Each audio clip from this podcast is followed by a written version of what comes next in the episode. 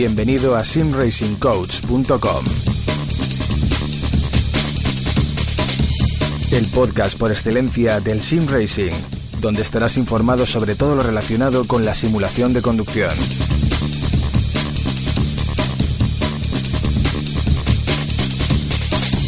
Artículos, novedades, entrevistas, opiniones.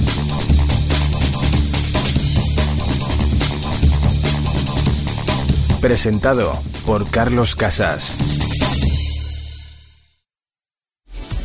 ¿Quieres montarte tu propio simulador de conducción o mejorar el hardware que ya tienes? Entra en tiendasimracing.com y podrás acceder al catálogo número uno del Sim Racing. Podrás ver los ordenadores más aconsejables, clasificados por gamas. Baja, media, alta y pro.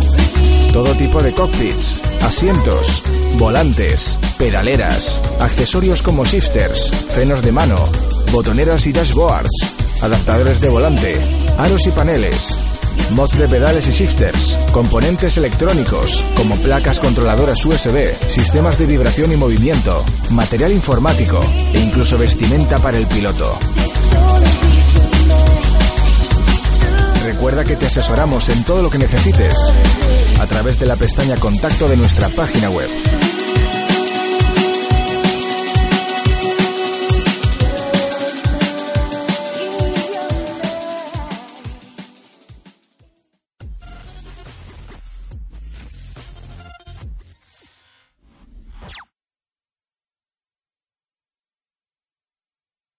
Muy buenos amigos y bienvenidos un día más, como siempre, a Com Over Gaming y también, como de costumbre, a Sim Racing Coach con Carlos Casas al otro lado. Es un placer, como siempre, un día más, eh, un mes más, estar aquí junto a vosotros para seguir, como de costumbre, disfrutando de lo que más nos gusta. Hoy venimos, eh, como es eh, habitual en nosotros, con una nueva, con un nuevo vídeo podcast centrado en las novedades de la, del apasionante mundo de la realidad virtual el mes de marzo y abril. Eh, intentamos hacerlo siempre mensualmente, pero realmente, bueno, tanto por parte de Carlos como nuestra, el hecho de tener poco tiempo estos últimos meses nos ha, a veces nos suele limitar un poco el, intentar hacerlo mensualmente y hemos decidido eh, compactar estos dos meses en un mismo podcast. Por lo que, bueno, lo primero, eh, bienvenido Carlos un mes más, un placer como siempre estar junto a ti y vamos a ver qué nos depara estos dos meses de la realidad virtual eh, que justamente acaban de pasar. Hola Eneco, hola a todos los oyentes, eh, muchas gracias por la presentación. Pues sí, otro día más, en este caso, pues dos meses después de nuestro último podcast sobre realidad virtual en el que estuvimos con, con Oscar. Desde aquí un saludo a Oscar que hoy no ha podido estar con nosotros. Eh, por supuesto, animamos a la gente a que vaya a la página web realovirtual.com de noticias de, de todo este mundillo. Y, sí, vamos a comentar pues unas cuantas noticias de, estos últimos dos meses sobre la realidad virtual, sobre bueno eh, la película Ready Player War también un poquito comentaremos y, nada cuando quieras empezamos en eco. Perfecto, Carlos. Bueno, vamos a intentar como siempre cubrir las noticias más importantes, intentando tampoco extendernos en exceso y a ver si podemos eh, enfocar con contenido realmente interesante este podcast para todos vosotros. Dicho esto, arrancamos por la primera noticia. Eh, vamos a hablar del dispositivo que ha dado muchísimo que hablar este, estos meses pasados, tanto por sus requerimientos en cuanto a hardware como por su acabado, realmente sus, sus especificaciones generales, el precio sobre todo. Estamos hablando de las HTC Vibe Pro. Eh, un dispositivo que, bueno, como hemos ido viendo en, pasados podcasts, tanto con Oscar como con Carlos, eh, y también viendo a través de, las redes, eh, un dispositivo que personalmente no hemos podido llegar a, catalogarlo en un, en, una en un rango de producto masivo para el usuario final y bueno, el cual vamos a tratar ahora junto con Carlos los diferentes eh, tanto aspectos técnicos como eh, del precio final, que ya lo tenemos en nuestras manos. De estas, como bien digo, HTC Vive Pro. Eh, Carlos, ¿cómo ves este producto? A día de hoy tenemos ya, como bien digo, especificaciones, tenemos un precio. ¿Cómo lo ves orientado de cara, de cara al público final, más enfocado a un, a, un mercado comercial eh, de negocios, business? Eh, ¿Cómo lo ves todo ello? Bueno, yo creo que lo veo igual que, igual que tú, igual que Oscar. Básicamente, las Vive Pro, eh, es verdad que no las hemos probado aún tú y yo. Oscar sí que las ha probado, tiene ahí su análisis en clarovirtual.com que bueno, que desde aquí animo a la gente a que lo lea, lo hemos estado leyendo y, y es verdad que no llega a ser una versión 2.0 de, de, esta de las Vive, es, se queda entre medias y, y viendo el precio, viendo un poco eh, la oferta que han sacado y un poco, yo creo que está más enfocado a, empresas y, bueno, pues a, al business, ¿no? A eh, eventos especiales donde puedan tener pues una de estas eh, gafas de realidad virtual pues para que usuarios puedan probarla, pero yo creo que para el usuario de casa, eh, quizás a lo mejor algún entusiasta de la realidad virtual que, oye, que quiere coleccionar todos los cascos y, que tenga el dinero, y que tenga el dinero, por supuesto, y diga, mira, yo me apetece comprarlas, pues adelante, pero no es un producto que la gente no piense que es que hemos llegado a la segunda generación, no, porque hemos estado leyendo que las lentes son prácticamente eh, pues eso, son creo que también Fresnel, eh, un poquito mejoradas, pero siguen teniendo el efecto glare. Em, luego también de, componentes eh, y demás internos muy, muy parecida. Em, en mi opinión, está, y sobre todo el, bueno, el precio. El precio no sé si la gente lo ha visto, pero saldría junto con los, eh, los em, emisores de luz, los mandos inalámbricos sobre 1.399 euros. O sea, lo veo sinceramente que en precio alto para ser un producto eh, para usuario final. Entonces, creo que está más enfocado a, empresas. Exacto. Eh, cabe destacar estos 1.400 euros no incluyen el, el, servicio, el servicio premium que, que supuestamente va a ofrecer HTC, eh, eh, que son 200 euros más. Es un servicio que está, que está vamos a decir, ofreciendo eh, asistencia telefónica 24 horas en línea directa para, empresas, reparaciones, vamos a decir, prioritarias, entonces se ve que, este producto ha sido una evolución natural, en mi opinión, de, un producto ya sólido en su versión 1.0 y el cual eh, la exigencia o la solicitud de grandes empresas de disponer de un producto un poquito acorde a sus necesidades, sobre todo en cuanto a la resolución, ha hecho que decidan o, o más bien creer que un producto de este tipo podía encajar en el mercado comercial. Estamos hablando que empresas como Airbus, Volkswagen Group, eh, Raymond Corporation, etcétera, están utilizando ya Vibe en su día a día. Entonces yo creo que no es un producto para el, consumidor eh, final y creo que el que tenga esa, idea de, o ese malestar actualmente, ¿no? Que, que, que, se ha leído por muchos foros realmente o muchas páginas web de que, bueno, HTC entre comillas, se ha columpiado con este, con este lanzamiento a este precio y que realmente es un engaño, ¿no? Se ha leído bastante las redes, yo personalmente lo he leído y creo que ese enfoque no es el correcto de, por parte del usuario final, porque es un producto que yo creo que HTC no ha pensado en el consumidor final, vamos a decir, el amante a la realidad virtual de a pie, eh, personas de la clase obrera normal, eh, para adquirir este producto. Creo que es un producto que está destinado a otra industria paralela, al mercado comercial y que no es, como tú bien dices, una evolución 2.0, pero es que ni por asomo de la primera generación que conocemos todos. Correcto. Y, bueno, también comentar algún detalle sobre las características. Eh, el Oscar estuvo probándolas y demás con una, con una aplicación que te mide el FOB y aumenta sobre un 10-15% el, el FOC como mucho y también dependiendo de, la aplicación que estés ejecutando. Entonces, no es una mejora radical eh, respecto a, las versiones actuales de, Oculus o, Vive. Es una cosa entre medias que está enfocada a, la, a la, empresa, o sea, directamente pues para hacer eh, eventos especiales. Entonces, bueno, eh, a ver, todo es en mi opinión, siempre que, saquen eh, componentes eh, mejorados, es bueno para, para ese, tipo de... Es evolución. correcto, es evolución para esta tecnología pero claro, a esos precios eh, tiene, tiene que ir bajando. Yo, en mi opinión, voy a mantener las Oculus hasta que nos salga otro modelo, ya sea Oculus Vive o Pimax, el que sea. Exacto, que, haya un, salto generacional de verdad. Eso es, un 2.0 y real y, y, que, que digas, oye, pues el precio no es muy desorbitado y se nota la calidad, se nota que ha mejorado el FOB, se nota una serie de cosas.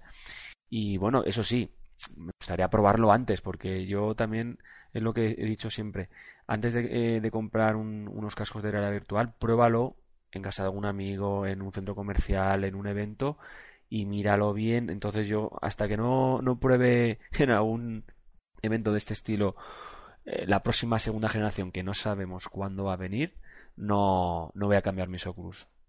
Totalmente de acuerdo. Y bueno, vuelvo a recalcar que para mí, como opinión personal, no es un producto que sea ni por asomo un engaño. Es un producto que tiene un precio, como digo, premium, un servicio si lo quieres adquirir premium, pero te da unas características como es el FOB, la, resolución, eh, ligeramente aumentadas y con el precio premium de los 1.400 euros te incluye dos Constellation más que lo que te hacen básicamente es con la siguiente actualización de la, del software SteamVR amplificar tu área de juego de 6x6 a 10x10.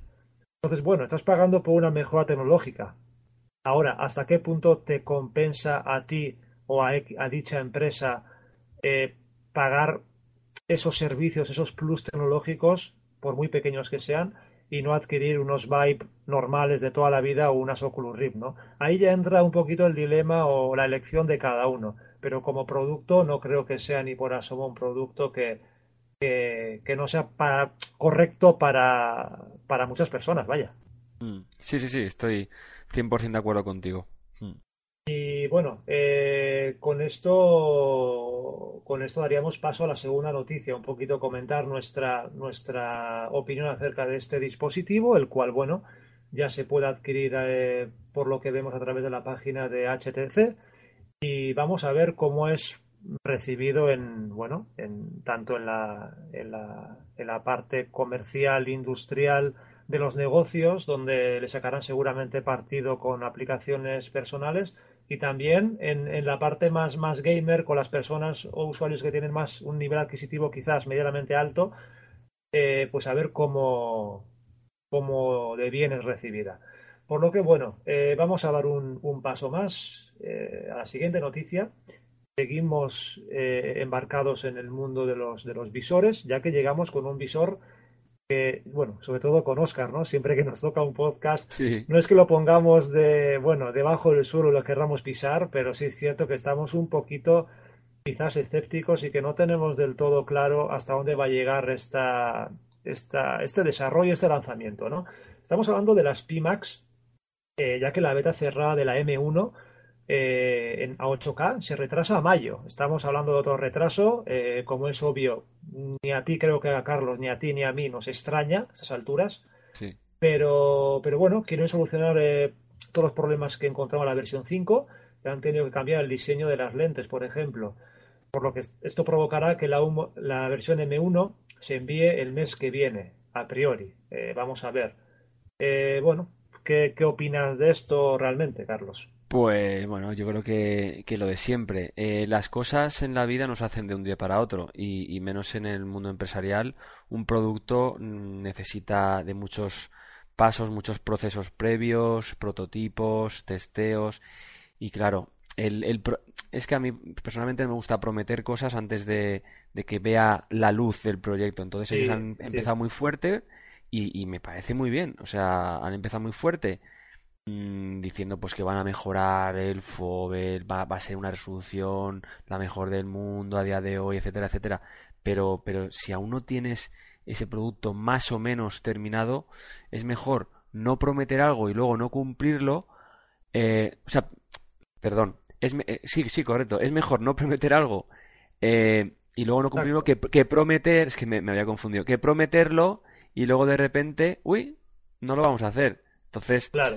Eh, creas falsas expectativas, pero totales. Claro, es, es, mejor, ya te digo, eh, decir, vamos a hacer este, este prototipo que va a aumentar tal, tal. Si luego consigues seguimiento ocular, si luego consigues eh, una pantalla que sea con el triple de resolución, pues hombre, el usuario va a decir, genial. O sea, cuando, cuando a un usuario le das algo que no se espera, se alegra. Otra cosa es que prometas 10 cosas y luego digas, no, no, solo voy a hacer 5, porque las otras 5 valen mucho más. Pues no, directamente es mejor que te calles. Entonces, mmm, yo espero que, que, se pongan las pilas y, y que, oye, que estas primeras versiones de, del mes, de, este mes de mayo, pues oye, tengan buena acogida. Eh, a mí lo que me, preocupa más de, de este casco es el, rendimiento que pueda tener. O sea, ¿qué, ¿qué equipo necesitas para poder mover esto? O sea, es, es lo principal, que a lo mejor a nivel de hardware a día de hoy es el número uno del mundo, pero, pero a mí me preocupa más el nivel software. Y ahí Oculus lleva años de ventaja. Sí, está, está a, otro, a otro nivel, está claro. Eh, está claro que un, lo que hablamos siempre, ¿no? Un, un display, una, una tecnología de 4K, 5K, 8K es beneficiosa totalmente, aunque no tengamos a día de hoy, vamos a decir, ancho de banda o un hardware que pueda mantener esos, eso, esa resolución a unos FPS alto, como en este caso 90-120. Pero eh, siempre podemos hacer un down, un downsampling, un down, down scaling para que, para que podamos, el, PC pueda trabajar de una manera bastante más, bastante más eh, eficiente y nos vamos a seguir aprovechando de una manera u otra de esa resolución que tenemos en, el, en el, hardware, en el display de 4K, 8K o 5K. Pero eh, lo ideal sería, como siempre hemos comentado, que corra nativamente a la resolución hmm. de, la pantalla. Claro, un, casco de 4K, 5K, 8K a 90 FPS en 3D en estereoscópico, pues déjame dudarlo, pero no creo que a día de hoy haya en el mundo, fuera de la NASA, quiero pensar, y de diferentes corporaciones, haya PCs eh, con un presupuesto de 2.000, 3.000 euros que se pueda que pueda hacer que mueva un hardware de ese tipo en realidad virtual. Entonces, claro, ¿a quién vas a vender esa tecnología, no? Ahí está un poquito el, la pega que le veo yo, que se vende muy bonito el 4K, el 5K, 8K, pero después eh, la gente quiere, pues bueno, lo ideal, ¿no? Que se pueda correr a esa resolución y eso a día de hoy es imposible. No, no sé si opinas como yo, pero es mejor eh, decir, vamos a sacar las primas 4K y centrarte en las 4K claro. que no empezar versión 4K, versión 5K, versión 8K. 8K, vamos a ver, no prometas tantos prototipos, céntrate en uno, hazlo bien y cuando se esté depurado y funcione perfectamente, pues entonces di, ahora vamos a por el 5 o ahora vamos a por el 8, pero es como querer ah, eh, empezar a hacer una casa por el tejado en vez de por los cimientos, pues no, es que hay que hacer las cosas bien. Yo creo que esa es la parte, vamos a decir, quizás comercial o técnica de cómo han enfocado el, el proyecto, perdón, que en mi opinión quizás se han precipitado un poco bastante. Yo creo que con una versión 4K muy mejorada a la anterior que tenían, eh, podía ser un gran producto. Un 5K, vale, pero ya te vas a un 8K, 8KX y dices, madre mía, pero ¿con qué voy a mover yo esto? Es que miras ahora mismo en Internet una gráfica, incluso en SLI, que pueda mover eso, y es que no la hay en el mercado. Sí, sí. Entonces, ah es un poquito. Es, un poco, la verdad, que delicado. A, ver, también, te digo una cosa. Eh, a ver si en un par de años estamos tú y yo con, con dos pimas en casa, me explico. Que a lo mejor. Me, encantaría, A mí también me encantaría, que, no es que eh, estemos tirando por no, estamos, no, para nada, ¿eh? Estamos diciendo lo que más o menos vemos, que, que, que es mejor sacar un prototipo como toca, a estar, entre comillas, prometiendo varios eh, y con resoluciones altísimas y, sin, y sin haberse planteado eh, el, el, ordenador que hace falta. Entonces, oye, que no descartamos que si yo pruebo unas pimas en el futuro y me asombran y son mucho mejor que las Oculus, pues me iré a por las pimas de cabeza. O sea, en ese aspecto no hay problema. Y está claro, y si dentro de medio año, por lo que sea, tengo, me compro las 8K y tengo un PC, por lo que sea, que las puede mover, me comeré mis palabras y diré, oye, me, equivoqué. Lo diremos. Pero, realmente ahora mismo mi, mi, opinión, aun teniendo ahora mismo ¿eh? el 80% de las cosas positivas, este dispositivo, tiene un 20% que quizás la gente con el, con el tema del Kickstarter y la emoción no las ve o no las quiere ver, pero hay cosas muy negativas en este dispositivo.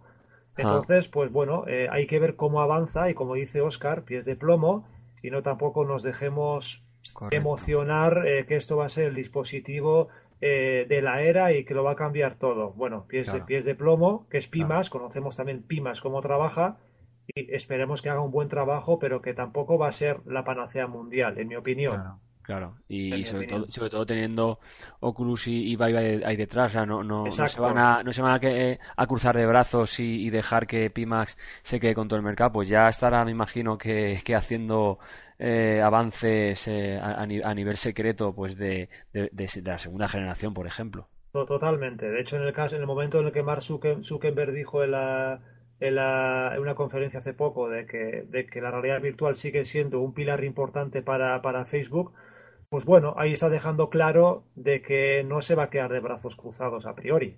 Claro. Entonces, pues bueno, esperemos que Pimax haga un gran trabajo, ojalá, les deseamos lo mejor, pero que HTC eh, y Oculus van a estar detrás empujando, yo creo que no hay ninguna duda. Por supuesto. Hmm. O sea que, bueno, eso, les deseamos muchísima suerte, que, que, que, todos los problemas vayan solventándose y que los eh, bakers, los que han aportado su dinero en ese Kickstarter, tengan la mejor experiencia, que reciban su headset y, claro, ¿cómo, no? Que los, que los super disfruten, ¿no? Claro, claro, y que hagan las reviews que, que las veremos, pero muy gustosamente.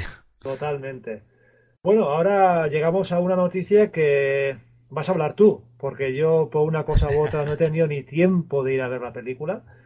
Y bueno, lo primero, es una noticia relacionada que ya han sacado unas experiencias de Ready Player One para Rift y Windows MR eh, yo, bueno, puedo leerme la noticia de arriba abajo, pero realmente no me voy a enterar de nada porque no he visto la película y realmente es que no he visto, sinceramente, es que ni el tráiler. Entonces, es que no sé la película, a ver, sé de qué va, obviamente, de realidad virtual y mundos paralelos, etcétera, ¿no?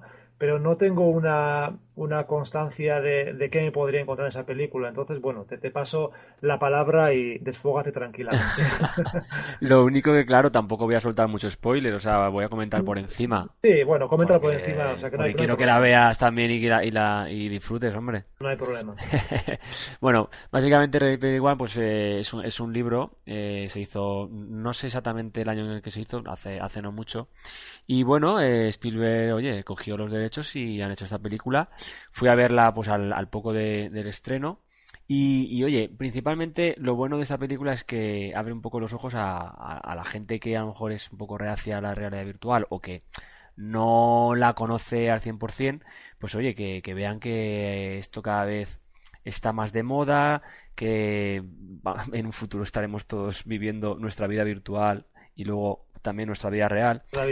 En la película, pues básicamente se trata, pues eso, de en un, en un futuro un poco apocalíptico de, de la humanidad, pues donde eh, la gente usa estos tipos de este tipo de cascos de realidad virtual y luego también dispositivos ápticos en el cuerpo, pues con mundo nuevo que se llama Oasis, ¿no? Es un mundo virtual y pues hay gente que está pasa ahí casi las 24 horas del día siendo un avatar en cuestión que cada uno elige, pues eh, en el cual pues eh, hay misiones y entonces puedes ir eh, aumentando tu nivel, tu riqueza, te compras cosas, te vas actualizando, o sea, es, es como, como otro mundo, entonces pues la gente está más enganchada ahí que en la que en la vida real. Luego pues hay una corporación que está un poquito controlando a la gente como quiere, como si fuera un, entre comillas un tipo Matrix, ¿no? quieren, quieren hacer lo que les da la gana.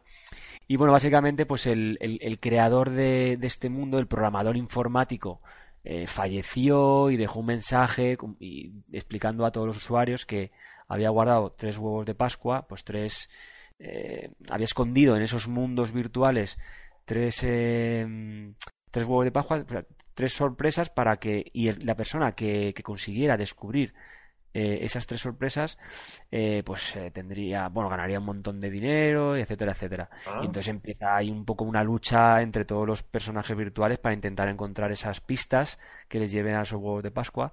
Y bueno, la película también toca un poco el tema ochentero, ¿no? Pues que está tan de moda ahora con series como Stranger Things y, y otras películas similares.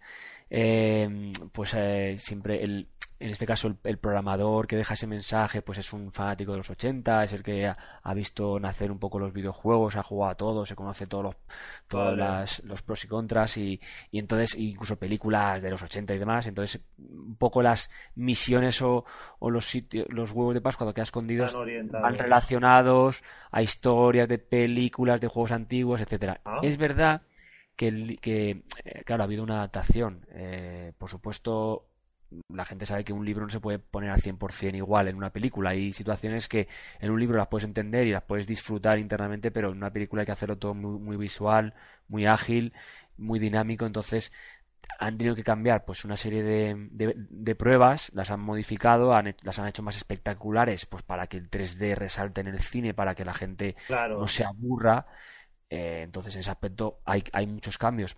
Yo la película la, recomiendo, es una película, como digo yo, eh, mainstream, palomitera, ¿no? Pues para ir al cine y disfrutarla. La verdad que los efectos digitales son una pasada. Eh, incluso a veces es verdad que llegan un poco a cansar porque prácticamente toda la película está desarrollada en ese mundo virtual, no, no ves casi el mundo, mundo real, entonces llega un momento que ya como que te saturas un poco de tanta, tanto efecto digital. Pero bueno, la historia está bien llevada, eh, respeta bastante los personajes y las situaciones que, ocurren. Y, oye, 100% recomendable. Y sobre todo eso, que, la gente ya va viendo pues guantes ápticos, e incluso monos que se ponen que también son ápticos, eh, cascos de realidad virtual. Mm, no a lo mejor con la estética de lo que conocemos ahora, un poco más futuristas. Aunque es verdad, he de reconocer una cosa que durante la película, y eso que tendría que verla eh, dos o tres veces para fijarme bien en, los miles de detalles y cameos que hay. Eh, seguro. pero hay pero un montón. Yo, yo me di cuenta que, en eso que está el chaval, pues por la, en la vida real por la calle y demás, eh, ahí, pues claro, la gente va por la calle andando con sus cascos, ¿no? Todo el mundo a su a su rollo y sí que hay imágenes que se muestran pues cascos de diferentes tamaños, colores y, y, me fijé en uno que estaban las Vibe, o sea, uno llevaba las Vibe. Claro, eso te iba a decir, llevan pues llevan cascos del mercado o son cascos sin, sin marca? Eh, la mayoría son inventados, pero sí que hay cambios por ahí y yo vi las Vive y seguro que por ahí estarían también las Oculus y las Samsung Hero VR, pero no, no te da tiempo porque va todo tan rápido. Pero, pero te digo que si la, si la ves tranquilamente cuando salga en DVD y vas parando, vamos, te darás cuenta de, que hay muchos.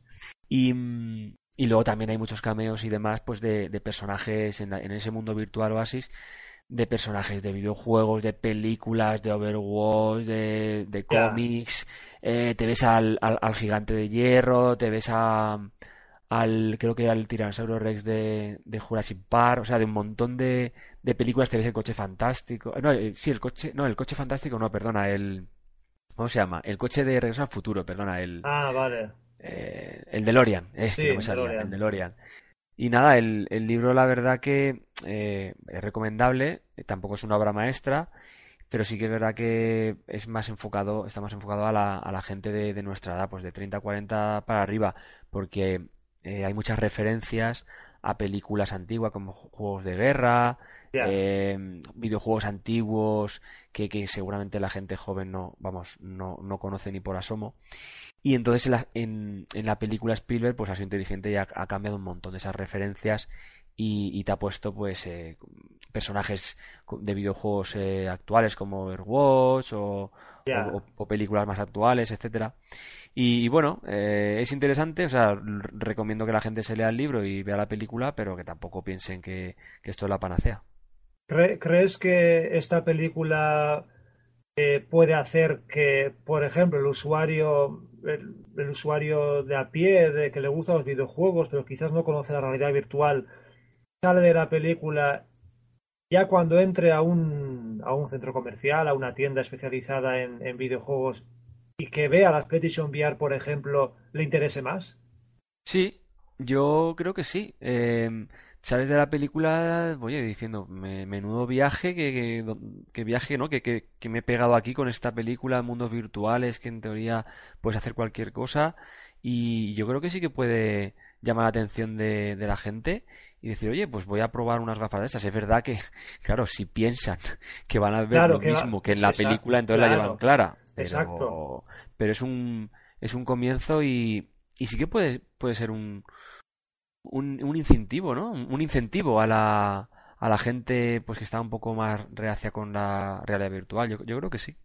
¿Crees que puede ser un, punto positivo más que negativo, por supuesto? No, no, positivo 100%. negativo para la realidad virtual, no, yo creo que no. Es, es más positivo. Lo, único es eso, las expectativas que puedas tener. Eh, exacto, por eso lo decía. Eh, eh, es, ese es el, el, único punto en contra. Que si una persona se cree que se las va a poner y va a haber un mundo virtual igual que el real de, de, de, definición, de FOB, de fluidez, mm, la lleva clara. Exacto, tiene que ser un poquito consciente de todo ello.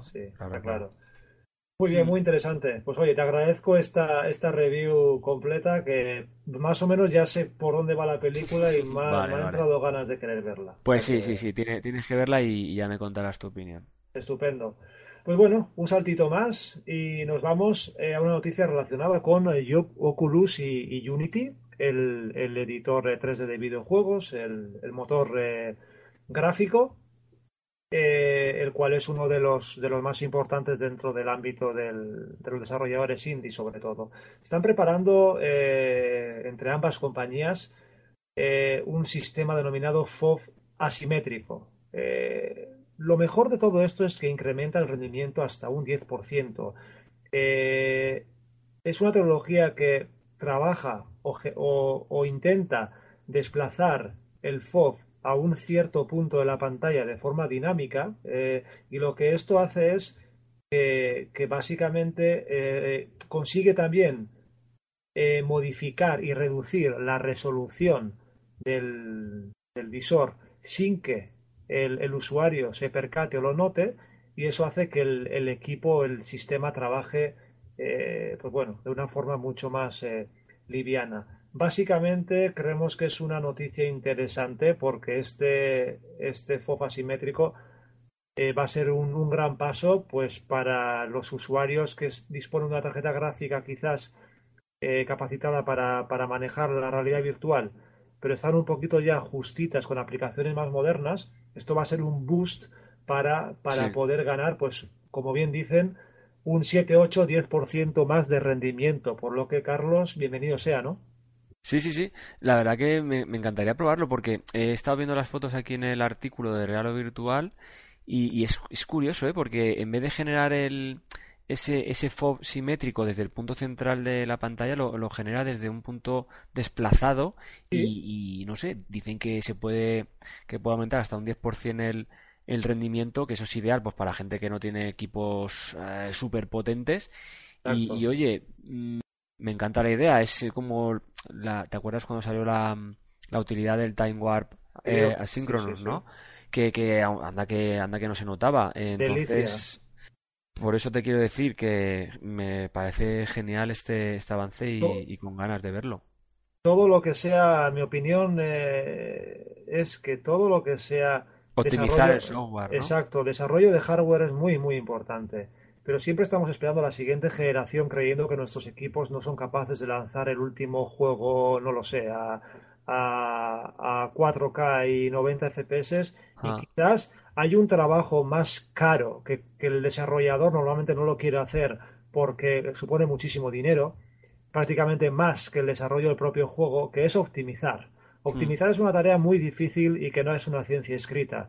Entonces, eh, es muy complicado optimizar un juego y optimizarlo bien, o una aplicación en este caso. Entonces, eh, optimizar un firmware, un software, una aplicación, un conjunto de hardware-software, como digo, es muy complejo y es donde realmente el desarrollador es más, eh, no sé, escéptico, intenta dejarlo un poco de lado por lo que supone. Hmm. Entonces, creo que es un área que en general hay que dedicarle más eh, tiempo y recursos de los que a día de hoy, normalmente en general estoy hablando, se, se, entregan o se, o se le, ¿cómo decirte? Se le dedican. Hmm. y, creo que estas, aplicaciones o estas mejoras son, eh, son una gran parte del desarrollo de, lo que es el conjunto de software-hardware y que va a beneficiar a la realidad virtual sobremanera. Espero también que esta mejora, que ahora están colaborando con Unity, no se quede en algo privado, una especie de acuerdo privado y que se pueda exportar también a, a Unreal Engine 4 o a OGRE 3D, a cualquier tipo de fotográfico, porque una tecnología o es una mejora muy, muy importante. Claro, claro. Y, y si te fijas en Echo, es curioso que las grandes mejoras en optimización de software eh, es Oculus el que está detrás. normalmente ¿Eh? sí, siempre es... el primero que lanza el, la piedra, vamos a decirlo. Sí, sí, sí. o sea, es, es como que Oculus está, yo no sé, invirtiendo a lo mejor más dinero en, en I D. Eh, en el tema de software y tema de, de rendimiento con Carmack, con John Carmack, que, más en el tema de hardware, como por ejemplo está haciendo Pima. O sea que eh, me gusta, me gusta que, Oculus esté invirtiendo ahí porque ellos están viendo que, claro, hay gente con ordenadores de, hace unos años y, quieren intentar que, su producto, las Oculus, vayan perfectamente con ordenadores de hace 2, 3, 4 años y no tengas que estar comprándote el último ordenador del mercado. O sea que me parece en ese aspecto genial. A mí esa política me gusta mucho porque aparte de tenerle a uno de los mejores a nivel de, lo que es nuestra planeta Tierra, que es John Carmack, eh, tienen, tienen economía como para invertir los pilares más importantes que ellos, que ellos crean.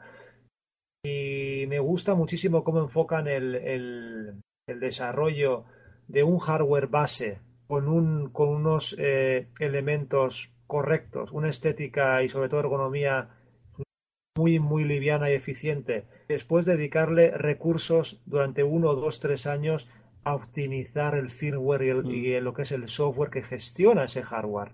Por mm. lo que yo a día de hoy todavía no estoy echando en falta eh, día a día cuando me pongo las Rift, digo, madre mía, qué desastre de gafas. ¿Cuándo sacarán las 2.0? La verdad que me habré acostumbrado, no lo sé. Sí, hecho en falta un poco de resolución, cierto es. Pero realmente estas mejoras que están introduciendo, como tú has comentado, el, Time Warp y diferentes mejoras más, tanto en firmware como en el propio software de control, hacen que yo creo que esté, como tú bien dices, eh, varios pasos por delante de, de SteamVR en este caso. Sí, sí, sí, estoy 100% contigo. O sea, que, por mí chapó a, para Oculus, que es el que en ese aspecto está dando más, más avance, más, más pasos. Exacto. Por lo que, bueno, eh, con esto, Carlos, si no me equivoco, terminamos, ¿no? Sí, o si quieres podemos comentar por encima lo de las Oculus Go. Ah, cierto.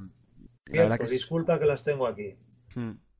Bueno, pues sí, Oculus Go. Eh, nuestros amigos de, de Ralo Virtual han hecho un análisis de este dispositivo. Oculus Go, para los que no lo conozcáis, vamos a decir la versión liviana standalone que no, que no requiere de un ordenador eh, ni absolutamente ningún dispositivo conectado para utilizarlos. Tiene una pantalla incorporada, tiene todos los acelerómetros para los movimientos incorporados y es un dispositivo que te lo puedes llevar como si fuese un móvil a cualquier lugar y utilizarlo sin requerimiento de ningún elemento o hardware conectado adicionalmente.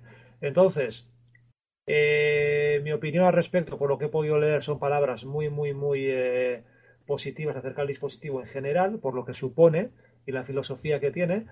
Eh, aspecto, si algo funciona, ¿para qué cambiarlo? ¿no? Básicamente lo que comentan eh, es unas, son, unas, unas Rift CV1, eh, vamos a decir, aligeradas o simplificadas y, con elementos mucho más económicos para bajar el precio hasta los 219 euros, por lo que hemos podido leer. Y, y bueno, un aspecto muy, muy prometedor y la verdad que me gusta muchísimo, Carlos, la filosofía de este headset. Sí. Porque te vaya a ofrecer eh, experiencias eh, super realistas, high-end o, busques la máxima calidad, sino por lo que supone. Es el primer paso para acercar un dispositivo eh, de realidad virtual con la calidad mínima necesaria, mm. vamos a dejarnos de carboar historias un poco de lado, mm. Mm. a un precio yo creo que muy asequible, porque hoy en día cualquiera no me vale ya la, vamos a decir, cada uno gasta el dinero lo que él quiere, pero no me vale la excusa de, es que vale 220 euros cuando tu móvil vale 300. Claro. El móvil es importante para el día a día, pero tu móvil, tienes móviles por 100 euros que funcionan igual, tienen conexión 3G y tienen WhatsApp también. Entonces, em, es un dispositivo a lo que quiero llegar es, para el precio que tiene, una calidad muy buena, ofrece un, un servicio o unas experiencias únicas y realmente no creo que a día de hoy se pueda bajar mucho más eh, el precio mínimo que es este para un headset de calidad y con una empresa con un background detrás un poquito conocido, ¿no? No sé qué opinas. Sí, sí, estoy contigo. Yo animo a la gente a que se, se lea este artículo, este análisis de las Oculus Go, que las han tenido probando. Y, sinceramente, creo que es marca un nuevo estándar en, en los cascos de, de realidad virtual standalone. Eh, para, la, para la gran masa eh, social, porque a ese precio, pues si, por ejemplo, la Samsung Gear VR necesitabas el Samsung Galaxy que son 600, 700 euros. A, eso, a eso voy. Es, de locos y el cajón son 100 euros. Claro, no he querido poner ese, ese, ejemplo, pero es que lo, tú lo has clavado. Es realmente un headset que valía 250 euros, si no me equivoco, ¿vale? Y el teléfono móvil te vale 700. Entonces, claro, un headset de gama baja, bajísima, eh, por 1000 euros. Y eso no era caro, mucha gente lo ha comprado y no, no era relativamente caro. Y ahora parece ser que en muchos lugares vas escuchando de que esto puede ser caro. Entonces, pues eh, no, no, no, no opino yo de esa manera. No, es que lo de caro y barato todo depende de, de, en qué circunstancia lo digas, porque la gente que se gasta un iPhone por 600 euros eh, ¿qué le parece? ¿Caro o barato? Y la gente que se es que... Todo, es, eh, todo, es muy totalmente respetable, 100%. Y es relativo. Y todo es relativo, Pero hay que ser un poquito también coherente, con, con, cuáles son tus prioridades y no por ello desechar o decir que todo lo demás es caro. ¿Me explico? Claro, a, ver, que unos cascos de realidad virtual sabemos que no es algo que necesites, que necesites para vivir, ¿vale? Incluso, incluso el móvil tampoco es imprescindible para vivir, aunque nos hemos acostumbrado y es súper útil, pero vamos a ver que por 200 euros comprarte uno, unas Oculus Go, que estaba viendo aquí un poco una, una tabla en la cual pues aparecen dispositivos similares como eh, las Lenovo, unas HTC Bifocus, unas de marca Pico y, la, y vamos, las Oculus son las más baratas de todas, de batería aguanta más o menos igual, eh, tiene, pues eso, te pone ahí una serie de características y dices, oye, es que es, es, imbatible, o sea, ese precio, unas... Es, muy buen precio. ves el casco y, acabado muy acabado muy chulo. Si pusiera la marca de Apple es que hasta me lo creía, porque es un acabado blanco, no sé, que, que las gafas, que los gajos están, están muy bien, muy bien acabados. Y es que es eso, te las pones y te olvidas de, de cables, te olvidas de un ordenador potente, es ponértelo y, y ya está. O sea que yo creo que este, este producto, vamos, en mi opinión, marca un antes y un después, porque eh, para las empresas que se están dedicando a, a sacar dispositivos standalone, hablamos de standalone, no conectados a PC, eh, o, se, o, se ponen las pilas y marcan precios similares, o si no tendrán que sacar alguno muchísimo mejor, porque si no, es que no se van a comer un rojo, creo yo. Exacto. Y tal y como hemos dicho anteriormente, que las, las Byte Pro 2.0, 1.400 euros, sin contar el PC, que te hace falta para mover ese equipo mínimo, un PC de 1.500 euros, nos parece para usuario mediano caro. Caro hablamos de lo mismo, es relativo, pero bueno, es un precio elevado, ¿no? Comparando con la competencia y con lo que hay para la mejora que ofrece realmente. Nos parece un poco elevado. Eh, en este caso tenemos que decir que no hace falta ningún PC que, que, lo tenga que mover, compras el dispositivo y funcionas, son 220 euros. La experiencia no es premium, premium en el sentido, en el sentido que tú y yo lo conocemos, Carlos, pero es un dispositivo para entrarte en el mundo de la realidad virtual brutalmente ideal y va a ser el primer paso para mucha gente para entrar y no querer salir y decir, ¿hay algo mejor que esto? Pues sí, mira, en PC puedes conectar unas Rift CV1 y te da una experiencia un poquito más eh, fluida quizás o más eh, de calidad, ¿no? Hmm. Mucha gente creo que va a entrar en el, mercado. Yo, yo, creo que sí. además es que, no, vamos, uno de nuestros ídolos, ¿no? John Carmack, eh, ha, estado en, este departamento. O sea, él, él, está realmente investigando eh, el tema de utilización de software, pero también con, la, con la realidad virtual móvil sin cables. Y entonces, eh, vamos, ha sido uno de los artífices, incluso es que está, aquí en el artículo está explicado que, que, estaban buscando un dispositivo que no se calentara, que no se empañara y que no produjera ni glare ni, ni ghosting. O sea, que es que vamos a han dado en el, en el clavo esto esto no se hace de un día para otro ¿eh? que, que lleva meses y años de desarrollo. O sea que la verdad que tener, en mi opinion, que Oculus tenga John Carmack ahí detrás, el tiempo que, que, que aguante ahí, uf, va, para, los, usuarios va a ser gloria bendita. Yo, creo que ni tú ni yo no sabemos lo que cobra al mes John Karma, que Carlos. Pero, y, será poco. No, no, no, te digo que está bien pagado y Oculus, pague lo que le pague, es poco. Porque ese hombre, no lo sé, pero yo le sigo, le seguirás tú también seguramente en Twitter. Y es una, o sea, los posts que, que, que los tweets que escribe, cada uno es un, es tres líneas de fuente de sabiduría. Es que es impresionante. Te habla de un código que él hace no sé cómo, lo resta, lo multiplica y te quedas con una como pensando, ostras, pues igual puede ser verdad.